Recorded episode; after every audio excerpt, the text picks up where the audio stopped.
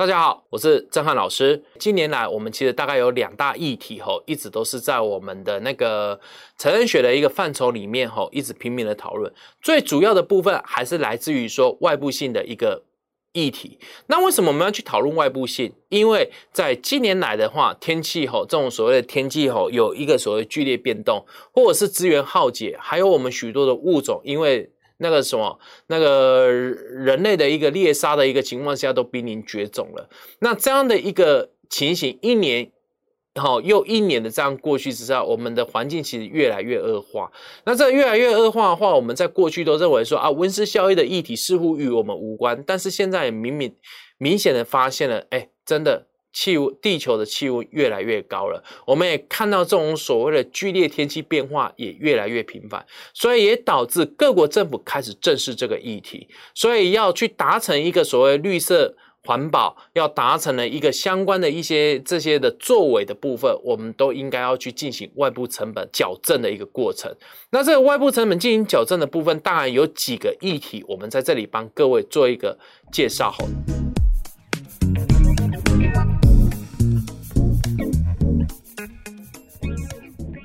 第一个就是说，外部性到底因什么原因会发生？所以外部性发生的原因非常的简单，不外乎就是说某一个人的这个所谓的个人行为，他可能导致别人哦不舒服，或者是造成别人的利益受到了损害。那不管是怎么样，最后面这一个所谓的加害者都没有因为这个行为而付出了成本，所以他就更无肆无忌惮的到处去搞破坏。所以，我们讲说要来解决这种外部性行为，最主要的一个方法，其实就来自于外部成本内部化。但是，外部成本内部化的话，我们当然就会讨论说，哎，那在外部成本内部化的话，我们就以政府的角度来讲，我们到底政府要不要介入干预？可是，政府要不要介入干预，其实非常的简单。一般来讲，我们先看人民自不自爱。人民如果说他有办法透过自己的方式来做解决，那我们当然就放任人民，由人民自己去解决。可是，如果人民他没有办法解决的话，当然就由政府来解决。所以，人民该怎么解决呢？大致上有两个方向。第一个，采用合并。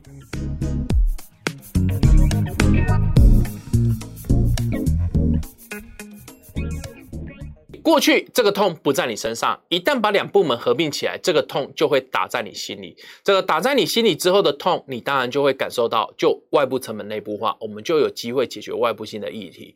那另外的方式就是比较传统的，叫做 cost 定理。所以，cost 定理告诉我们一件事情：只要是外部性来源明确、协商成本低，好，我们自然就可以将财产权判给交易之任何一方，透过自我协商的方式，一样可以来到有效率的结果。那这个就是我们所讲的私人的解决方式。但是如果就公部门的解决方式来讲的话，最有名的当然就是那几个喽。所以第一个当然就是皮股税跟皮股补贴。我们对于生产具有外部性的厂商，对其生产行为进行课税，或者是对其生产行为进行补贴，都有机会让它产生外部成本内部化，自行减产到社会最适数量。但是另外呢，哦，以目前哈大家几乎都在讨论的就是所谓的排放费跟总量管理交易制度。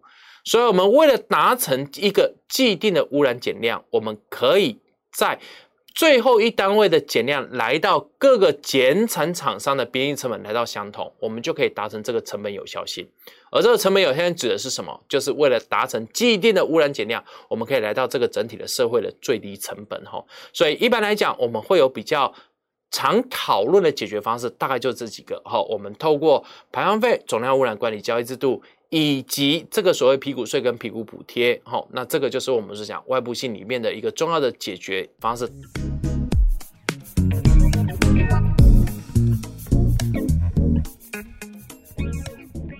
那接下来第二个，哦，这个就是火热热的一个题目，就是新冠肺炎的一个纾困的一个探讨。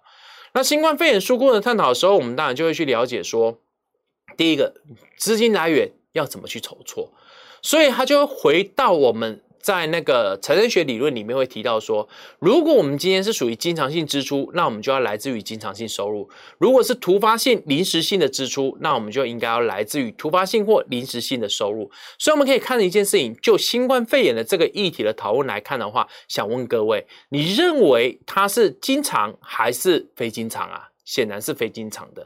那既然非经常的话，我们的资金来源。通常在纾困议题里面，我们在这几天的新闻都可以看到，我们都是以公债发行来进行指引。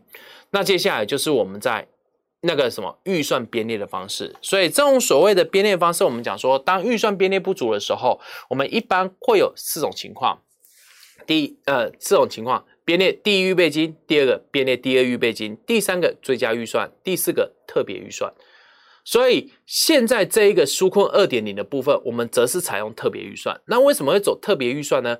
那是因为当台湾面临几级重大之事情的时候，我们可以赶快编列特别预算，由行政院提出来。在行政院提出来的时候，我们不见得一定要去走完这个所谓立法。过程，我们就可以先支付一步，这样才有机会就当下的问题赶快给解决掉。所以在预算上来讲的话，我们是以公债指引，而且采用特别预算的方式来走。最后面，我们到底要怎么把钱送给人民？所以这个就是我们所讲的纾困对象。那这个纾困对象里面，我们当然就会有三种纾困方式：我们可以直接给现金，我们也可以给实物，我们也可以进行在购买上的价格上的一定的比例的做补贴。但是到底要采用哪一种方式对人民来讲会是好的？它还是回归到一个重点：我们到底政府的目的是为了什么？我们到底是为了要刺激消费数量，还是为了要增加受补助人之效用水准？那如果说是受补助人增加效用水准的话，我们大概现金补贴它会优于实物补贴，也会优于价格补贴。但是如果说反过头来，我们只是为了要刺激某一个消费数量的话，则现金。价格补贴会大过于实物补贴，会大过于什么现金补贴？好，以上就是我们在财政学这个范畴里面所跟各位做的两大分享：外部性以及新冠肺炎的纾困议题的这个讨论。谢谢大家。